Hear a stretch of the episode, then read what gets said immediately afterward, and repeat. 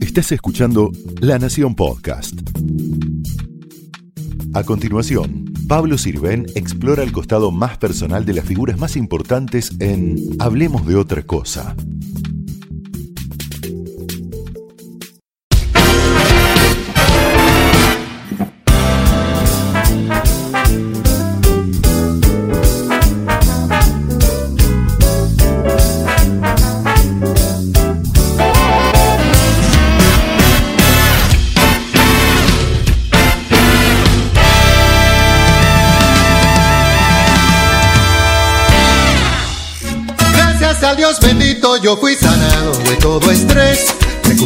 Sinusitis y la migraña, y qué bueno es él. Me sacó de la depresión y ahora yo le bailo en un solo pie. Y no me duele la cinturita y qué rico, en el cielo no hay hospital. Te aseguro que te quiere sanar, en su nombre te vas a levantar. En el cielo no hay hospital, en el cielo no hay hospital. Te aseguro que te quiere sanar, en su nombre te vas a levantar. En el cielo no hay hospital.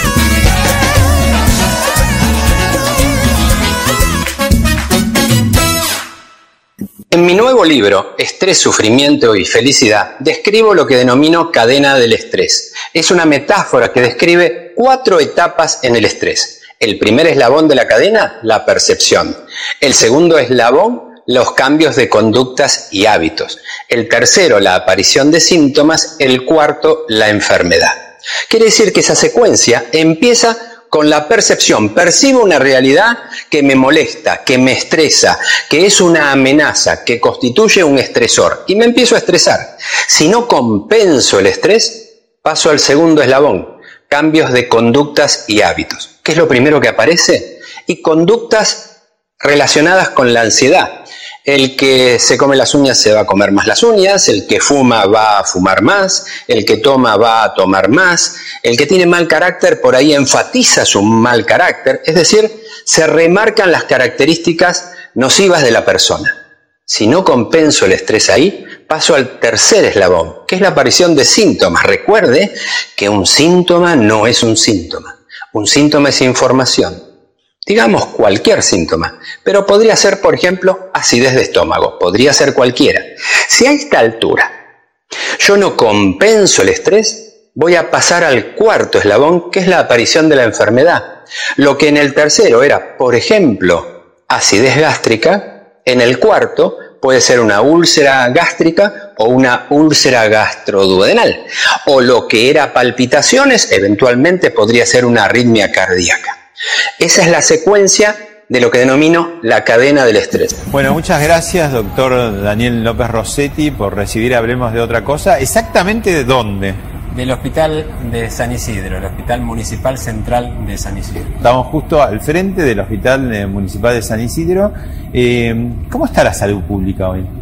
Bueno, depende de los sectores, ¿no? Hay salud pública privada, el, sector público está atomizado, depende dónde. Creo que hay muchas cosas por hacer, algunas cosas se hicieron, otras lamentablemente no, pero sin duda, no tengo dudas, Pablo, que hoy es un desafío la salud pública, sin duda. La gente se te acerca, eh, te pide autógrafos, selfie, quiere hacer eh, fotos porque te, es una cara conocida de la televisión también de la radio. Eh, ¿Cómo eso sería lo, lo, que haces de más? Porque en realidad lo que donde estás más tiempo es precisamente acá. Sí, acá o en docencia, son mis dos actividades principales, la, la UBA, la Universidad de Buenos Aires, Favaloro, la Asociación Médica Argentina, Universidad Maimónides eh, y el hospital, es lo que, lo que hago y lo que me gusta, me gusta mucho, mucho la, la docencia y lo que hacemos en el Hospital de San Isidro. ¿Te pasás el día, gran parte de tu vida y de tus días acá adentro? Acá o en la facultad. Son las dos cosas que más este, me, me gustan. Me gusta estudiar, eh, me gustan los estudiantes y, compartir con los estudiantes y estar a la altura de los estudiantes. Siempre es un desafío. Las preguntas. Eh, eh, sigo siendo un estudiante. ¿Qué, ¿Qué muestra de la sociedad tenés en un hospital público. Mucha gente podría pensar que llega al hospital público los sectores más modestos y en efecto es así. Pero ¿qué pasa últimamente? No, bueno, depende del hospital. Yo, para empezar, soy un defensor del hospital público y, sé del esfuerzo que los hospitales públicos han hecho en la pandemia. Es algo que lo he visto, que tengo colegas y amigos en todos lados y, el esfuerzo fue eh, gigante, verdaderamente gigante.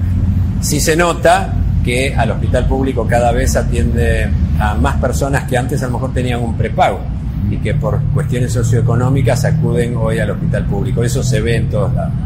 Bueno, vamos a hablar mucho seguramente del de, eh, tema del estrés, que es una de tus especialidades y es una de las especialidades del hombre y de la mujer modernos, ¿no? Porque el estrés está, le designa la vida, así que... Sin duda. Bueno, va a ser un gusto mostrarte todo esto. Bueno, vamos. Vamos entonces.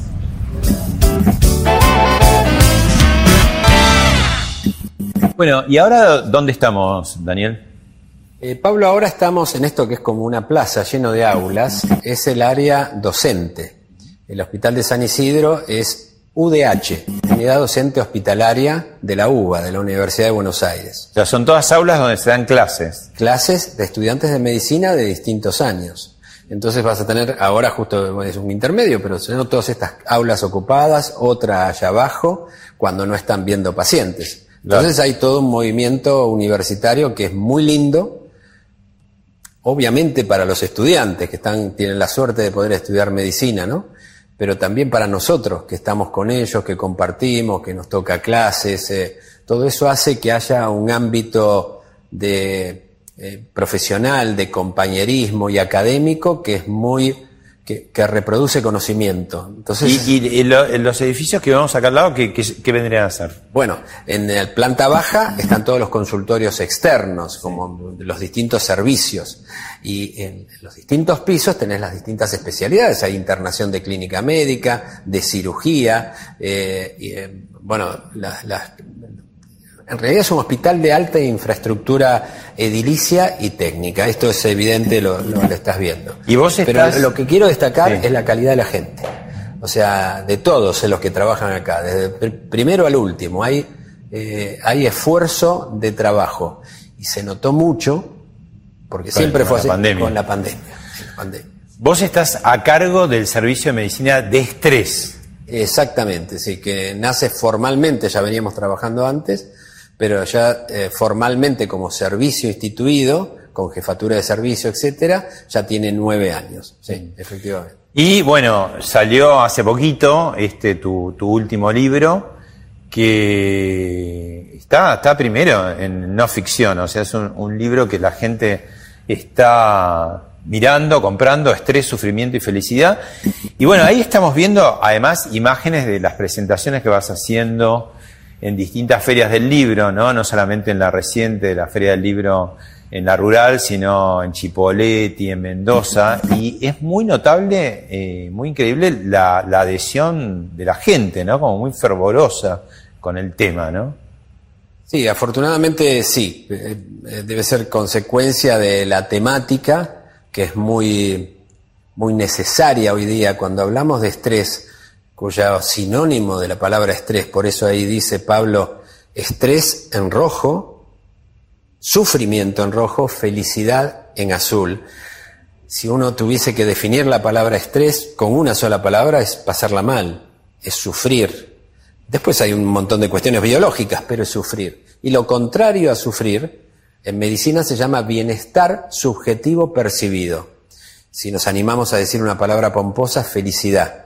Pero si le damos un verdadero valor a la palabra felicidad, pero no como, como la presencia de la euforia, de la alegría, del éxtasis o la excitación, sino que felicidad es un sentimiento de fondo sostenido en el tiempo donde uno va inscribiendo las notas de su vida. A mí me, gusta más eh, llamarlo estado de bienestar, que se usa mucho en política.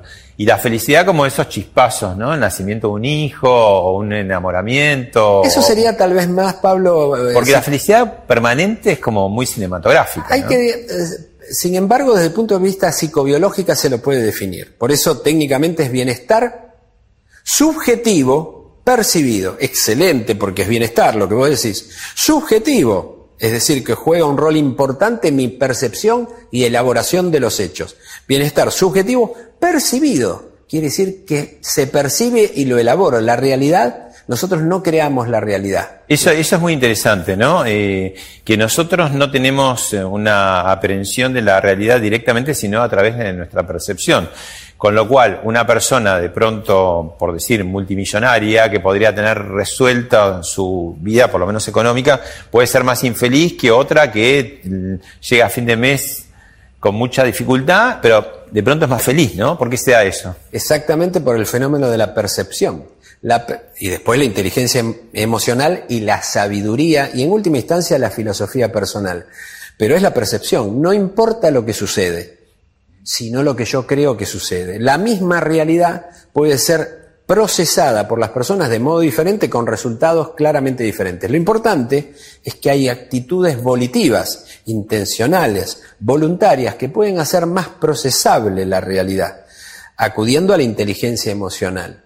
Y ahí hay una cantidad de herramientas médicas, conductuales de psicología cognitiva, es decir, psicología científica, y la frontera final, Pablo, que no tengo duda es la filosofía de vida con la cual abordamos nuestro, nuestro cotidiano. No la filosofía abstracta, eh, intelectual de, de Sócrates, Platón y Aristóteles, sino cuando ellos se dirigían al hombre para lograr bienestar.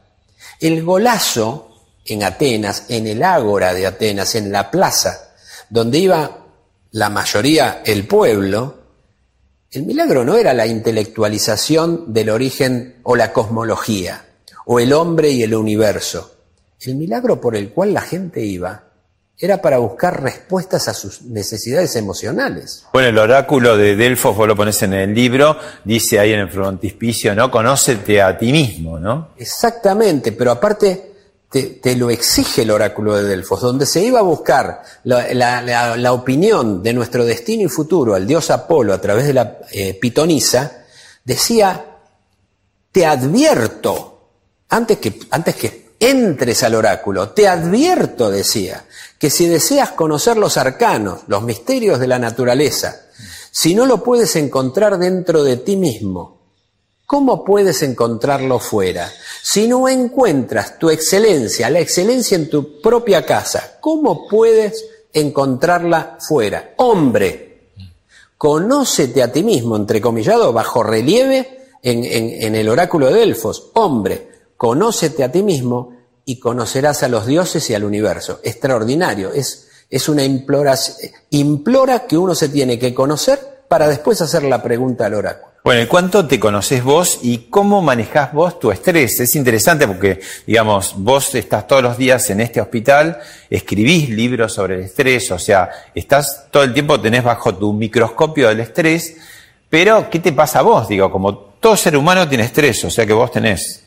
Lo tengo, por supuesto, y me pasa lo que a todos, lo que a todos. Con el tiempo lo fui manejando mejor. Primero porque el tiempo pasa, y el tiempo, la experiencia, hay una definición, Pablo, que me gusta mucho, la, de, la palabra experiencia. La experiencia es el fruto de los errores cometidos. Lindo, porque se aprende, en general los éxitos pasan, pero el dolor, la experiencia, de, y poder aprender de eso, y, y, modificar lo cotidiano, la percepción del entorno, valorar lo que está, lo que está ahí, disponible. Aplicar esa filosofía de vida, como decía Oliver Preston, ese caricaturista inglés que me pareció extraordinario. La filosofía es sentido común en traje de etiqueta. Claro, y después de Aristóteles viene Zenón de Sitio, y Epícteto, y Marco Aurelio como emperador, y Séneca, y la enseñanza de cada uno de ellos en la práctica cotidiana de lo que la filosofía diaria nos puede dar para vivir mejor es, es en definitiva un fármaco. Sí, vos eh, ahí también este, recuperás una frase de, de, Buda, el tema del dolor que es inevitable, pero el sufrimiento es optativo, ¿no? ¿Qué significa esto? Esa frase es tan potente que la pongo al principio en una hoja sola. El dolor es inevitable, coma el sufrimiento optativo. Siddhartha Gautama, el Buda. Porque el dolor es inevitable. Pérdidas económicas, familiares, personales, existenciales, pérdidas, dolor. Inevitable, es parte de la vida. El sufrimiento es opcional, es optativo. ¿Qué quiere decir? Que uno en su albedrío tiene responsabilidad en no cronificar lo agudo. Y ahí podemos homologar dolor a estrés agudo, sufrimiento a estrés crónico. Acá entra mi plan de vida. ¿Qué hago yo con la realidad? Nosotros tenemos frases en el programa de manejo del estrés que hacemos en el Hospital de San Isidro. Una es un slide que pasamos en los talleres. Es lo que hay. ¿Cuántas veces en la vida uno tiene una situación determinada, pero es lo que hay? El slide dice solamente, es lo que hay. ¿Eso que sería? Ajustar tu percepción a, la realidad. A las cartas que tenés. No pidas las que no están, ¿no? Que no están, o que no puedas conseguir. O que no puedas conseguir. Es lo que hay. ¿Cómo me manejo con eso? Y es ahí donde la inteligencia emocional juega su rol, donde hay un montón de herramientas para aprender. Ahora, te puedes jugar, este, vos, eh, nosotros muchas veces decimos, bueno, se sube la tanada, como que el italiano tiene como una predisposición, o, el gallego, qué sé yo, ¿no? Y hay, hay cosas biológicas que hacen que, no sé, los nórdicos sean como más tranquilos, o es la realidad, o, la, o cómo perciben ellos la realidad lo que los hace tranquilos. Digo, ¿cuál es el huevo y la gallina, no? Todos estamos constituidos de la misma materia y si hablamos de emociones y sentimientos, todos estamos constituidos de las mismas emociones y los mismos sentimientos, pero en proporciones diferentes. Para empezar, Pablo, hay que distinguir las emociones de los sentimientos. Son dos cosas distintas. Las emociones se denominan básicas. Miedo, ira, alegría, tristeza, asco, sorpresa. Son seis. Básicamente. Todo pasa por ahí. Miedo, ira, alegría, tristeza, asco, sorpresa. Tiene una característica. Uno, tiene rostro que lo expresa. Cualquiera que esté en casa ahora ponga cara de miedo, alegría, tiene rostro que lo expresa. Quiere decir que es un programa neurobiológico. Lo tiene el nórdico y los italianos, los españoles, nosotros. Es, es biológico. Un ciego de nacimiento pone cara de alegría o de tristeza cuando siente alegría y tristeza y nunca vio ese rostro no lo aprendió, es parte de un programa biológico. Segundo, esa es la emoción, dura poco tiempo. Tercero, como se ve, es un fenómeno público, lo entiende el otro. Los sentimientos son otra cosa.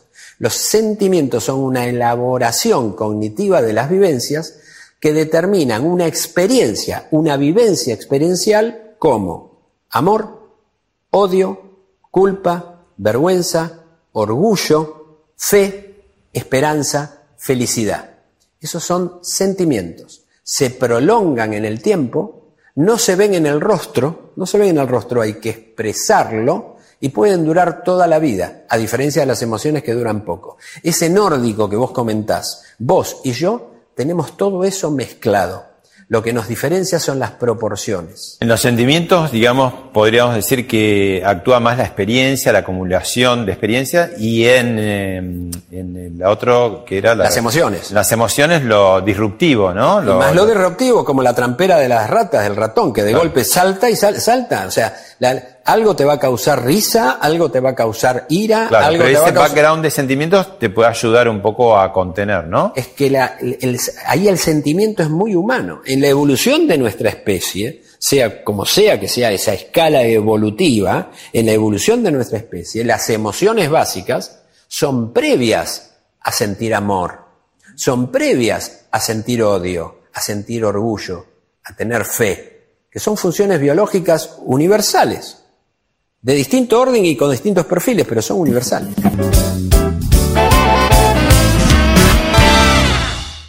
Bueno, ahora eh, llegamos a este rincón, ¿no? Y me da la sensación como si estuviéramos en Gran Hermano, ¿no? Ese cuarto donde iban y confesaban tener una cámara, veo incluso una cámara, ¿no? Y está como insonorizado, ¿no? Está preparado. ¿Qué es? Sí, exactamente. Es un adiabático, es un, eh, un espacio como un ascensor más o menos grande, donde sentamos al paciente y se le colocan cables, es un estudio indoloro, por completo indoloro, que miden los cambios biológicos que se producen frente al estrés psicológico percibido.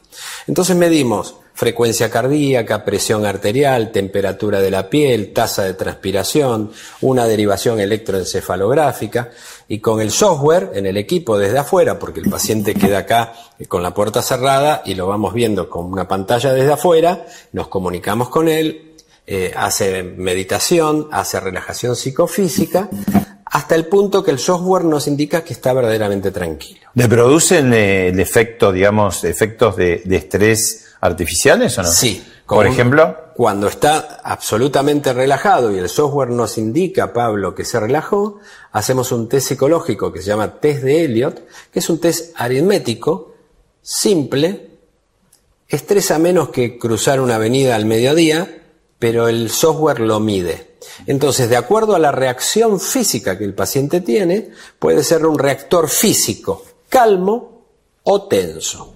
El tenso se divide en distintos grados, pero lo cierto es que el reactor tenso, sin ser patología ni enfermedad, indica que es una persona que paga hipotecariamente más caro el estrés cotidiano habida cuenta que cada evento de estrés le va a subir más la presión arterial, más la frecuencia cardíaca, más la adrenalina, más distintas sustancias. No es tan psicológico, diríamos, sino más biológico, que produce cambios. Lo que medimos acá son los cambios físicos frente al estrés psicológico estandarizado, simulado. Nosotros para comunicarnos con el paciente, porque este resultado se lo damos para después ir a los talleres de manejo del estrés, le decimos, mire, salvando las distancias, estamos midiendo en qué medida usted es un tano calentón. Es decir, cuánto de la mente pasa al cuerpo. Después con las pantallas táctiles. Bueno, eso, acá al lado lo que tenemos y nos vas a mostrar es donde van monitoreando. Este es, el, este es el equipo, el software, Pablo, en el cual los médicos y psicólogos que trabajan acá, acá está la pantalla, el paciente está aislado,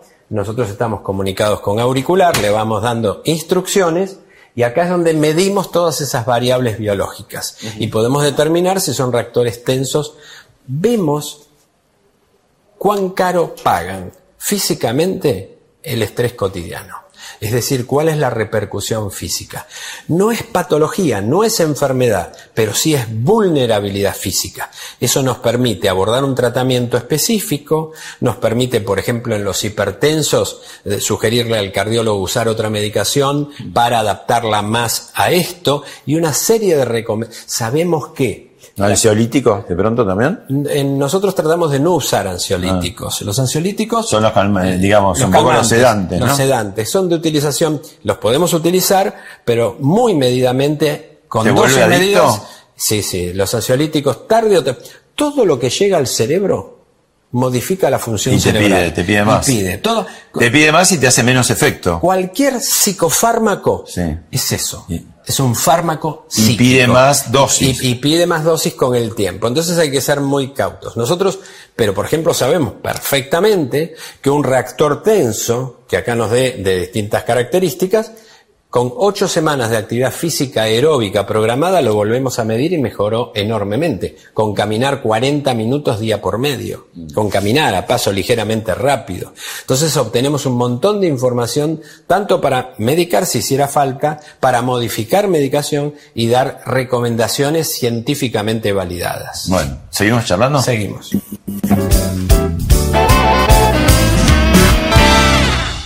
Vos recién eh, hablabas de la ira, que es un, sentimiento bastante recurrente. Una emoción.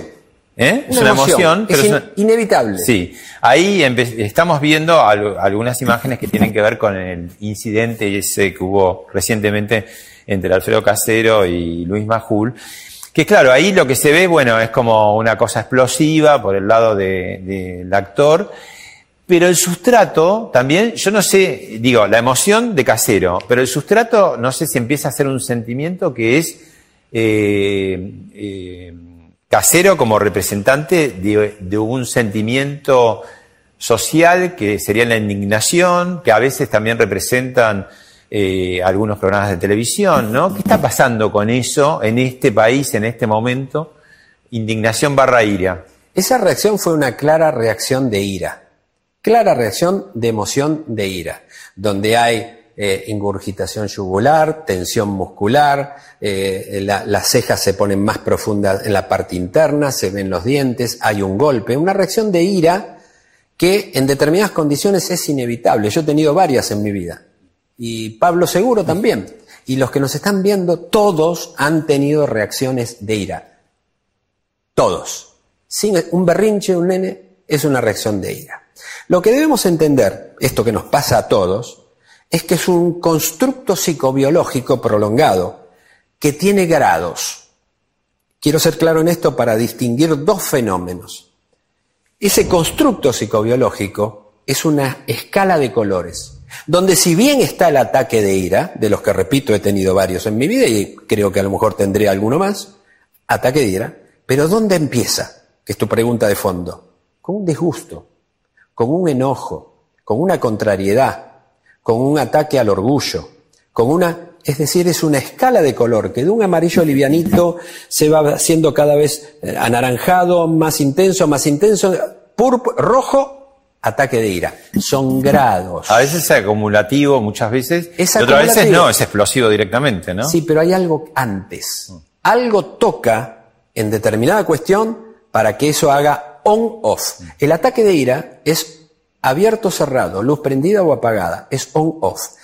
El tema es abordar esto de un modo distinto. Esto muy fuerte en su tratado de ira, Seneca, su hermano novato, le dice, aparte de una frase extraordinaria, que es que la ira, un ácido que hace más daño al recipiente que la contiene, que sobre cualquier cosa que se la pueda vertir. Extraordinario. Pero ¿qué dice Séneca? Lo que vemos en todo ataque de ira es una condición irracional lo describe Séneca, que era un estoico, un filósofo estoico, como locura transitoria. En una locura transitoria no hay forma de meditar o racionalizar la cuestión, porque uno tiene incapacidad de razonamiento a esa altura. Lo que uno puede hacer es trabajar sobre lo anterior que en escala nos lleva al ataque de ira. Es acá lo que aprendemos con el tiempo, con los años, con la experiencia o con la educación, que es manejo el enojo. ¿Cómo? ¿Por qué me enojo? voy a abordar mi cognición de enojo. ¿Me estoy enojando porque me están diciendo la verdad o porque me están ofendiendo o porque es mentira? ¿Qué hago yo con eso? Es una cuestión de grados. Por eso, Séneca decía que es una locura transitoria que no se la puede controlar. Aristóteles decía que se podía controlar la ira, pero ¿a qué se refería? A, los pasos previos del control mal dicho hoy, no usamos la palabra control, el gerenciamiento, la gestión de las emociones. Entonces hay que entender que las emociones son un constructo que tiene una continuidad de escalas de colores. Nunca hay miedo solo, hay escalas de miedos. Vos eh, hablabas que vos, yo, eh, la gente que nos está viendo, y en algún momento hemos tenido una explosión, un berrinche, un, acceso de ira. ¿Qué pasa cuando la indignación es más social? Que decís, ah, bueno, eh, no es por una anécdota personal mía, sino que hay como denominadores comunes que hace que, por una cuestión de percepción, pues por ahí no es tan horrible la situación, o sí, este, hay como un sentimiento compartido de ira, ¿no? Bueno, utilizando en los términos de palabra estrés, sufrimiento, el estrés también tiene un área, Pablo, porque si bien cuando hablamos de estrés estamos hablando de las personas que tienen estrés y cómo abordarlo, pero también existe el estrés psicosocial, es decir, las condiciones estresantes, lo que llamamos estresores o condiciones macro estresantes, que cruzan tangencialmente a un grupo social determinado. Por ejemplo, en un terremoto, por ejemplo, en una inundación, guerra, por ejemplo, en la Segunda Guerra Mundial. Pero la Segunda Guerra Mundial, ese estrés inmenso de la Segunda Guerra Mundial, no llegó a Latinoamérica, no estaba en Asia. La pandemia en tres meses paralizó al mundo, un estrés psicosocial como nunca hemos visto. 2001-2002, crisis económica en Argentina, estrés psicosocial. Nadie escapaba a eso en menor o mayor medida. De hecho, es público conocimiento que aumentó la cantidad de infartos. Es decir, el corazón se paraba en muchas personas por infarto agudo de miocardio, por una obstrucción coronaria, una cosa, simplemente por el dolor emocional. Si decimos que ese sufrimiento pasa de ser individual a ser colectivo, hablamos de estrés psicosocial, como hemos vivido, por ejemplo, en la pandemia o en crisis económicas en nuestro país mismo 2001-2002. La ansiedad eh, juega un rol importante en el estrés. ¿Qué sería el, vehículo del estrés o la carretera del estrés? Es la manifestación del estrés. También hay que, eh, hay que asumir que la ansiedad, eh, al igual que el estrés, tiene hasta un grado, es normal. Por encima de un nivel de ansiedad empieza a ser disruptivo. Si la pregunta de, de tu televidente es cuándo un nivel de ansiedad me empieza a hacer mal, es cuando es disruptivo. ¿Qué es disruptivo? Que es el trencito que sale de las vías.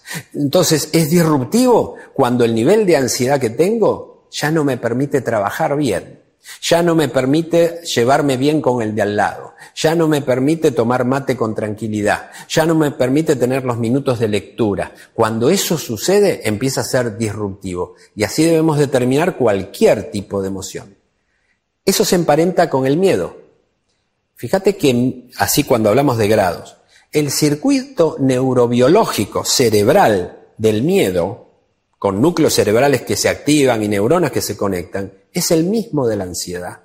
Lo que pasa que el miedo es un fenómeno agudo, intenso, que tiene objeto, un ladrón, una circunstancia, un despido laboral, tiene objeto y es claro, mientras que la ansiedad es como si fuera un miedo más chiquito, sostenido en el tiempo y en general sin objeto claro es un temor anticipatorio por algo que puede venir pero que no conocemos. Es muy de la sociedad moderna, ¿no? Es decir, no, no voy a llegar, no, no voy a llegar bien, este, se me hace tarde, no voy a poder completar este trabajo. Esa sensación permanente de que no, de que no, no, llegás, ¿no? Sí, sí. Que es real en muchos casos, ¿no? En muchos casos o porque se cargan más cosas también de las que puede. Es un temor anticipatorio, es una, es una expectativa que causa eh, dolor eh, de baja intensidad pero sostenido en el tiempo en el momento presente, que por el otro lado es el único que tenemos, no hay un momento que no sea el presente. Claro.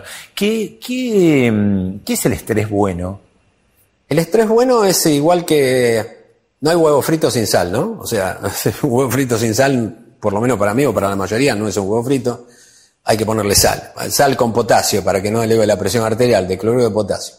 El, el estrés, no hay vida sin estrés. La vida, si toca un bocinazo un colectivo y no saltás arriba a la vereda por tener un nivel óptimo de estrés, te pisa el colectivo o no aprobás un examen. Nuevamente, ¿cuándo empieza a ser anormal el estrés? Cuando sufrís, cuando ya no querés, cuando la pasás mal. No es cuando está esa persona que trabaja, va, viene, sube, baja, y dice, uy, qué estrés debe tener, está trabajando, va, viene, viene. Si se siente bien, no es estrés. Es como un combustible, digamos. Si se siente bien, sarna con gusto, no pica. Se acabó. Ahí se acabó la medicina del estrés. Sarna con gusto. Ahora, si sea lo que sea que uno haga, sufre, ahí sí, la pasa mal porque sufre, y eso es un fenómeno mental y físico, y va a tener taquicardia, sube la adrenalina, el colesterol, las interleuquinas, los factores proinflamatorios y un montón de sustancias que incluso condicionan la enfermedad aguda como el infarto o el accidente cerebrovascular o las enfermedades crónicas. Eh, pasó por, hablemos de otra cosa, el doctor Conrado Stoll y dijo esto. Se propone a veces que sea una fórmula y que a la gente le hagan, cuando una persona actúa diferente a lo que la conocemos, como ha actuado siempre, hay que pensar en una CB y salir corriendo a un centro de referencia que pueda tener lo que se llama una unidad CB. La unidad CB es como la unidad coronaria, nada más que la unidad coronaria la inventaron en el año 60 y esto realmente es muy nuevo y casi no hay.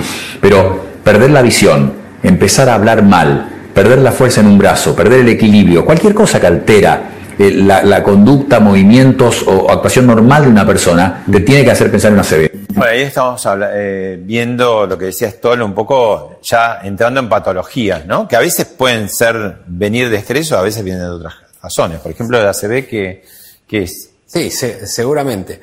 El cerebro está irrigado, irrigado por arterias que le llevan el alimento que necesitan, que es oxígeno y azúcar, glucosa. Y el cerebro vive de eso. Si una de esas arterias se tapa, el área cerebral que se alimentaba del oxígeno que traía esa arteria, sufre y muere. Si un área cerebral muere, deja de funcionar.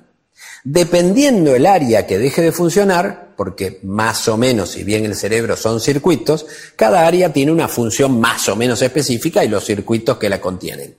Entonces, si deja de funcionar una determinada área, por ejemplo acá, que es la que se encarga de mover mi brazo derecho, eso se llama ACV, accidente eh, isquémico, es decir, accidente cerebrovascular. Se tapa, se muere una parte del cerebro que era la encargada de activar los nervios que levantaban este brazo.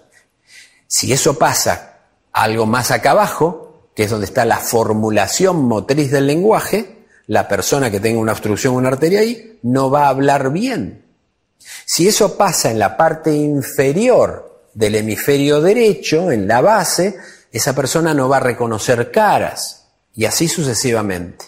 ¿Qué pasa, por ejemplo, en, ELA, que ahora tiene eh, Esteban Burrich, ¿no? Porque también hay ahí como un desenganche de eh, algunas eh, células, ¿no? Sí, en la ELA o esclerosis lateral amiotrófica, los músculos se mueven porque hay nervios que le llevan un estímulo, Pablo, con un neurotransmisor que produce una contracción. Esos nervios tienen, nacen de neuronas. Las neuronas son las células u unidades funcionales del cerebro. En la ELA se lesionan unas células motoras. Motoras quiere decir que son capaces de mover músculos. Esa lesión de esas motoneuronas o células motoras produce lo que se llama esclerosis lateral amiotrófica, que es justamente la enfermedad que está citando.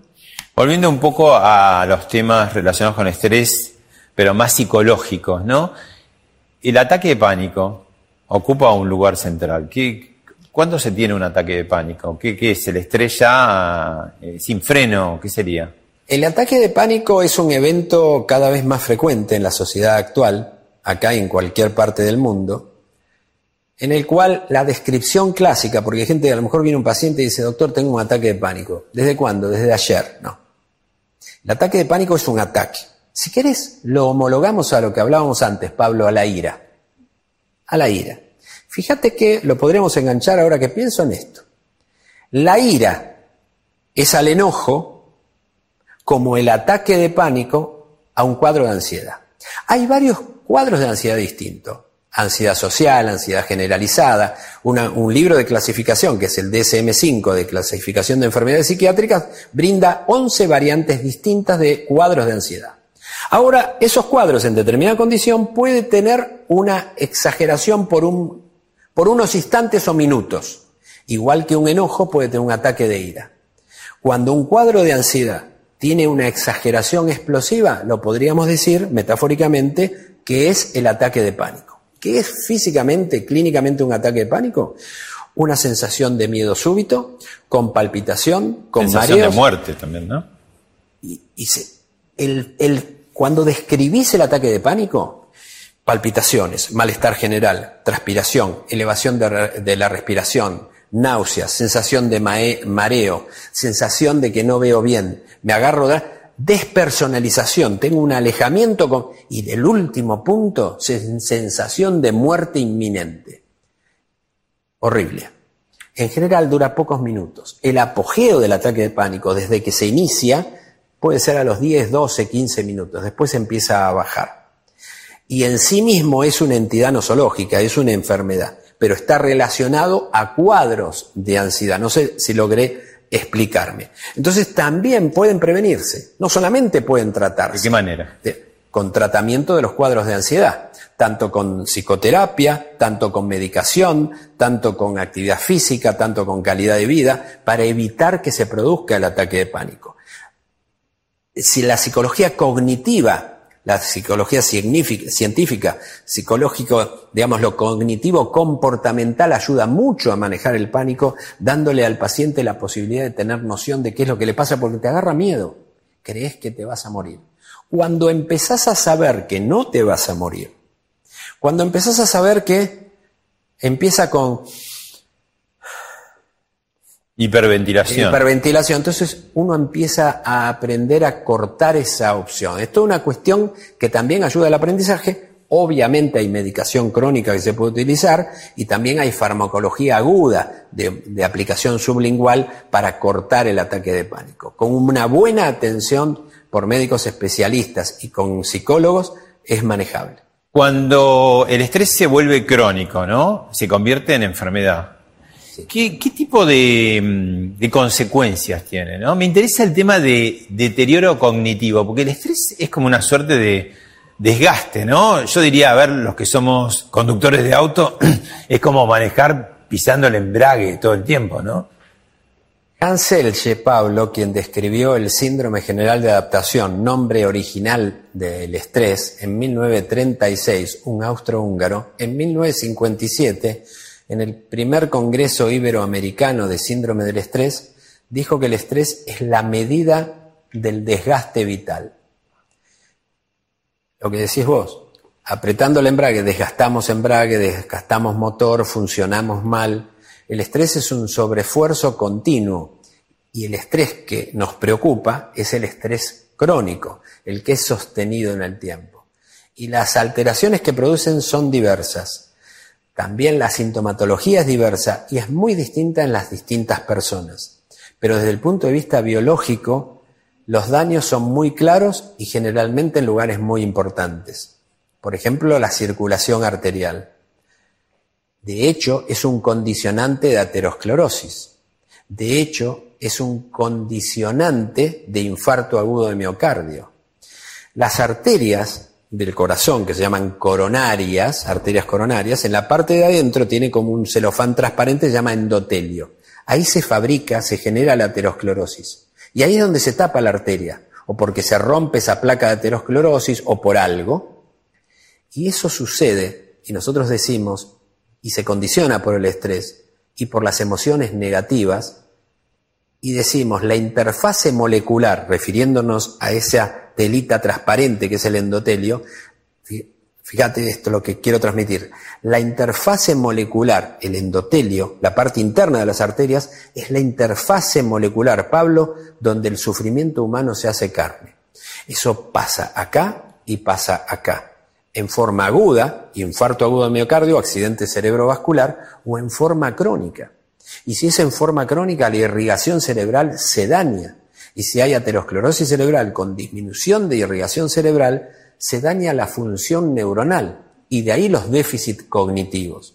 Con lo cual, si yo no tengo bien nutrido el, cerebro a través de, de las arterias y los vasos más pequeños, los capilares, capilares porque se parecen a pelos, capilares, que llevan el oxígeno y el alimento a cada célula, el deterioro cognitivo va a producirse antes. De hecho, el estrés envejece. ¿Cuántas veces vimos personas después de 20 años que no veíamos? Bueno, los presidentes, por ejemplo, ¿no? De acá o de Estados Unidos, cuando uno ve la foto cuando inicia la gestión, cuando termina. Cinco años, en nada es el de Hans Selye, 1957. Es la medida del desgaste vital. Es muy claro esto de estrés, sufrimiento y bienestar subjetivo percibido si, si nos animamos a decir felicidad. Es muy claro. El estrés de los presidentes es muy claro. ¿Por qué? Porque el estrés también es una relación directa entre las amenazas y mi capacidad de resistencia. ¿Y cuál es la amenaza de un presidente? y tanto más en países difíciles, por todos lados. La percepción a la enésima potencia. A la enésima potencia. O sea, las causas reales, problemas reales y todos los que pueden llegar a venir, ¿no? Los que logra percibir y los que logra imaginar en forma continua, sin solución de continuidad. O sea, es este, las amenazas son continuas porque siempre hay una amenaza al proyecto político, cualquiera sea el proyecto político. Es de una situación, la política en sí mismo es de un desgaste inmenso, no solamente en presidentes. Podemos buscar diputados, senadores, personas, pero y, personas, digamos, no emparentadas con la política, cuando comento, cuán, seguramente hay gente que nos ve vía fulano de tal, después de 10 años, que la pasó mal en su vida, porque se separó por esto, por aquello, por lo otro, por cuestiones económicas, financieras, eh, penales, judiciales, eh, existenciales, emocionales y uno lo ve avejentado. No es casual, sí, claro. ¿Cómo una persona que tiene estrés así periódicos, diríamos normales, por, por el tipo de vida que lleva, eh, se puede llegar a convertir en crónico? ¿Qué, qué tipo de síntomas debe, eh, debe estar alerta o para decir, bueno, tengo que alejarme de ese, de ese lugar donde ya no tiene vuelta atrás, ¿no? Porque ¿qué pasa cuando es crónico? ¿Es una enfermedad que se cura o no? El estrés es un, es una condición, es un síndrome, no es una enfermedad en sí misma. Condiciona enfermedades y puede gatillar enfermedades. Produce Alguien por estrés puede tener un infarto, o acidez gástrica, o úlcera gastroduodenal. Pero antes de todo eso, tuvo malestar de estómago y tomó sal de fruta, o tuvo dolor de espalda y tomó un mío relajante, o tuvo dolor de cabeza y vive tomando analgésicos. Hay una frase que me gustaría aprovechar tu programa, Pablo, para transmitir. Provocativa. Un síntoma no es un síntoma. Un síntoma es información que el cuerpo nos envía para que sepamos que algo está funcionando mal. Vos venís al hospital para una atención, vos me decís tus síntomas, Pablo, yo no lo siento, pero para mí son información, me permiten hacer un diagnóstico. ¿Cuál es el médico que uno tiene más cerca? Uno mismo. Vos, el médico más cercano sos vos. El tema es que no hay que decir tengo dolor de cabeza y me tomo esto. Hay que decir, tengo dolor de cabeza, puedo tomar esto, pero también es cierto que me tengo que hacer una pregunta, ¿por qué tengo un dolor de cabeza? ¿Qué me pasó? ¿Dormí mal? ¿Tengo tensión muscular? ¿Es por estrés? ¿No lo es? ¿O es por qué cosa? Entonces uno tiene que buscar la causa. El- el- los síntomas son información y generalmente lo que más puede ayudar a las personas es que antes que aparezca la enfermedad concreta, una artritis, un problema neurológico, un problema cardiovascular, un problema digestivo, en general, si está relacionado con el estrés, viene precedido a pasarla mal por mucho tiempo, sufrimiento. Es decir, alguien que hoy sufre, si es estable en el tiempo, es muy probable que ese sufrimiento termine en una enfermedad concreta. Pero también es cierto que hasta entonces uno la viene pasando mal. No sé si me explico. Ahora, el, el mundo actual, multitasking, ¿no? De ventanas, digamos, del mundo de, de las computadoras que se van abriendo ventanas, también eso sucede en la vida física, ¿no? Cada vez estamos más como atendiendo varios frentes a la vez, ¿no? Eso, eh, eh, ¿cómo, ¿cómo neutralizarlo, cómo llevarlo mejor, digamos, ¿no? Porque es inevitable el estrés, especialmente en las grandes urbes, en la competencia, ¿no? Las grandes empresas, digo, hay, hay eh, espacios que son todavía... Vos hablás algo muy interesante en el libro, que es la ambición, que es otro de los grandes sentimientos del ser humano, que si está bien dirigida te conduce a la felicidad, pero si está mal dirigida te conduce al sufrimiento, ¿no? En todo esto, de este mundo de estrés, también está la ambición, ¿no? Porque decir, no me quiero quedar atrás, quiero ganar más, quiero tener este premio, quiero tener este, el hijo más, más este, lindo de la escuela y con mejor nota. Digo, se- se- nos ponemos como, como vallas cada vez más altas, ¿no? Sí, eso pasa y es ahí donde la filosofía juega. Hay una frase, porque generalmente lo que uno quiere hacer generalmente es en términos comparativos. Estamos acostumbrados a comparar. Mejor que, mejor que tal, mejor que cual. Hay una frase que me parece que nos da una pista ahí de un filósofo oriental, Jigoro Kano. Mira, mira cuánto ayuda a mejorar sin compararse. No hay que ser mejor que otros, hay que ser mejor que ayer. Es muy buena frase. La vara con uno mismo. Con uno mismo. Y yendo a las ventanas de, de- de la computadora, el multitasking, no es buen negocio el multitasking. Primero porque no hace bien. Disminuye la calidad de nuestras acciones cuando se disgrega el pensamiento. Y cuando uno se concentra sobre algo, lo vive con más intensidad y felicidad. Pero aparte va a encontrar la mejor versión de uno mismo. No es buen negocio el multitasking. Eh, yo trabajo contra el mul- multitasking. El multitasking eh, eh, actúa contra la memoria porque me da la sensación que esto que vos lo que decías, cuando no estás concentrado, ¿no?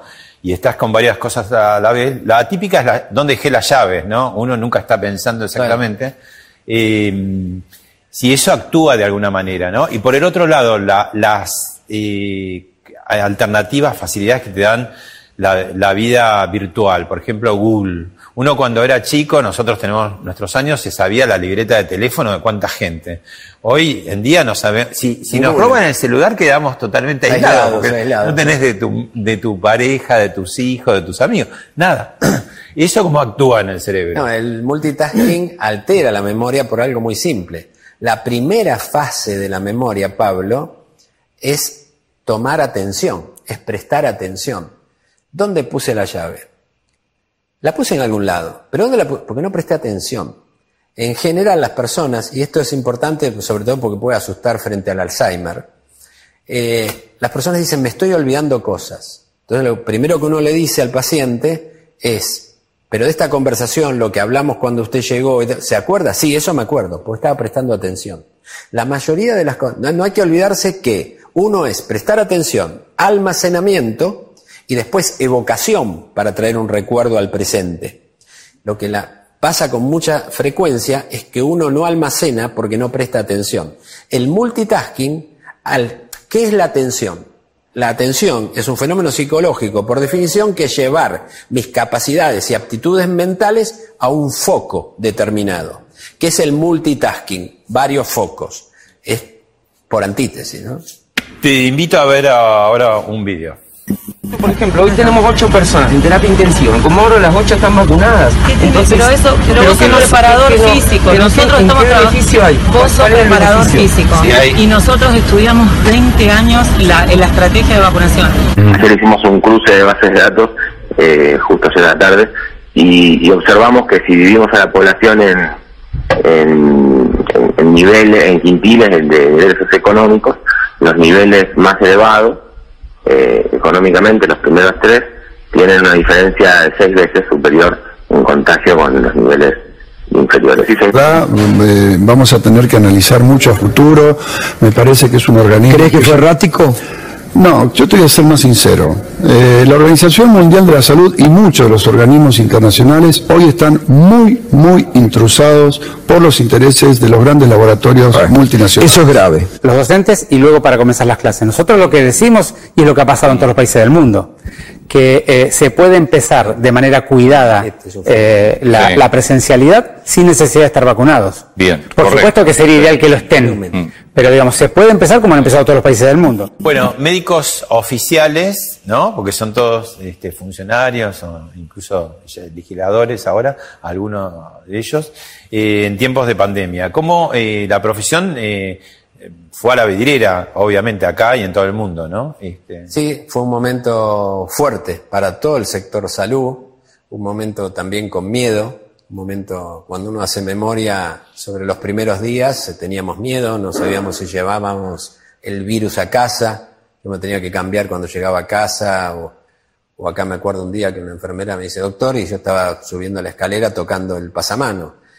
Eh, creo que los médicos eh, jugaron un rol importante, pero a mí me parece muy central, Pablo, muy importante que puntualizar que el rol del médico en estas circunstancias de pandemia y siempre es informar con corrección y llevar tranquilidad. Es decir, me parece que el, centro es como mínimo, aún en temas que, no son coyunturales, como el tema de la pandemia o algo que sucede públicamente o periodísticamente, como mínimo es informar con corrección que esa información sirva para que las personas inicien un curso de acción positiva y que lleve tranquilidad. Me parece que son las condiciones de una atención médica. Nos vamos a tener que acostumbrar ahora a que haya este, primera ola, segunda, tercera, cuarta. Vamos a perder los números, ¿no? Pero cíclicamente está pasando con el COVID eh, de que aparecen nuevas olas, ¿no? Sí, en caso de que no suceda algo extraño, no esperable, eh, ya vamos a perder el número de esto y, habrá durado tal vez hasta fin de este año eh, con el posible advenimiento de nuevas vacunas que protejan. Hoy es claro, si una persona está vacunada, y yo le digo a las personas, ponga su mano acá, si usted está vacunado, tiene vacunación completa, esquema completo, ¿se puede contagiar? Sí. ¿Se puede enfermar? Sí, pero en general de acá para arriba dolor de garganta, eh, líquido por la nariz, rinorrea, un resfrío fuerte, un fuerte, rojo los ojos, malestar general. Fiebre también. Fiebre, pero si usted no está vacunado, desde acá para abajo, y de acá para abajo están los pulmones. Con las vacunas actuales y un plan de vacunación completo, uno está muy protegido contra la enfermedad grave. Quiere decir que esto ya cambió. No es igual que al comienzo, no es igual cuando empezamos a ver esto en diciembre del 19. Estamos en una realidad distinta y se va a constituir como una enfermedad más, lo más probable. Eh, con la vacuna hemos pasado lo peor. Te, invito ahora a ver otro, otro video. Gracias Nayara Páez. Nayarita es una beba que estuvo ayer en el consultorio y me dijo, doctor Mario, los padres, ¿no? La corbata para usted la tiene que lucir hoy. Y acá está, cumplí. Señores, consúltenos sobre los siguientes temas. Primero, ah. Eh, yo estoy profundamente emocionado. El que me ve a mí en la sala de cirugía eh, pensará que yo soy un comandante o cosas así. No tolero la más mínima transgresión de ninguna naturaleza porque el paciente es el único privilegiado. Entonces, realmente en mi tarea soy tremendamente exigente, pero me emociono con tremenda facilidad. Hoy vamos a dar la dieta completa del día.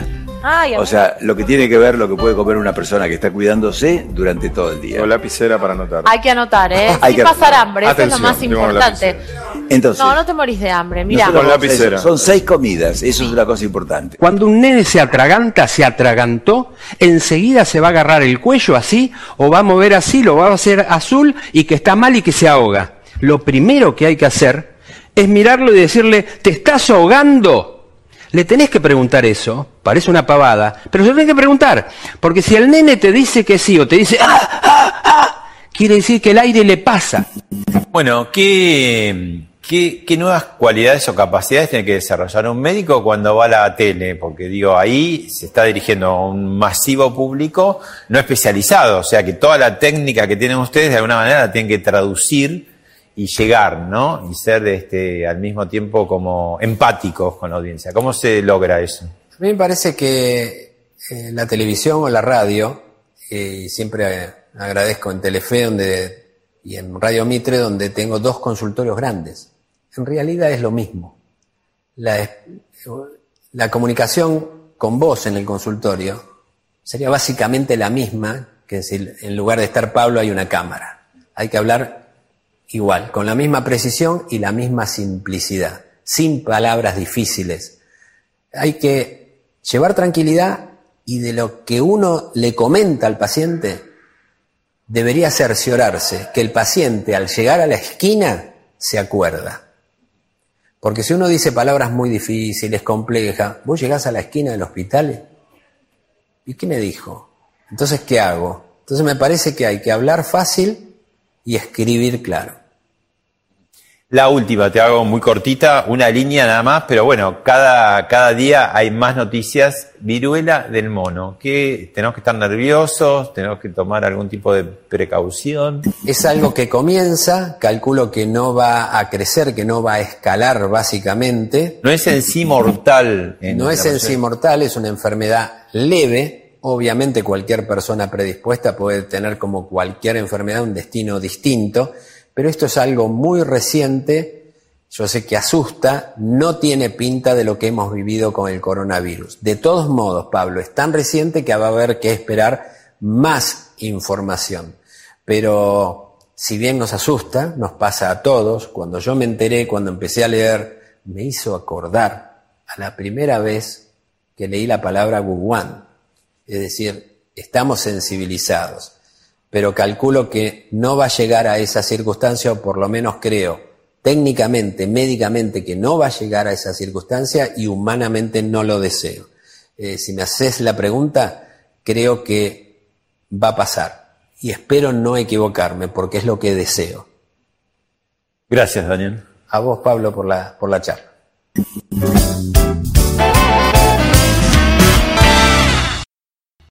Esto fue Hablemos de otra cosa con Pablo Sirven, un podcast exclusivo de La Nación. Escucha todos los programas de La Nación Podcast en www.lanacion.com.ar. Suscríbete para no perderte ningún episodio. Estamos en Spotify, Apple Podcast, Google Podcast y en tu reproductor de podcast favorito. Seguí escuchando La Nación Podcast.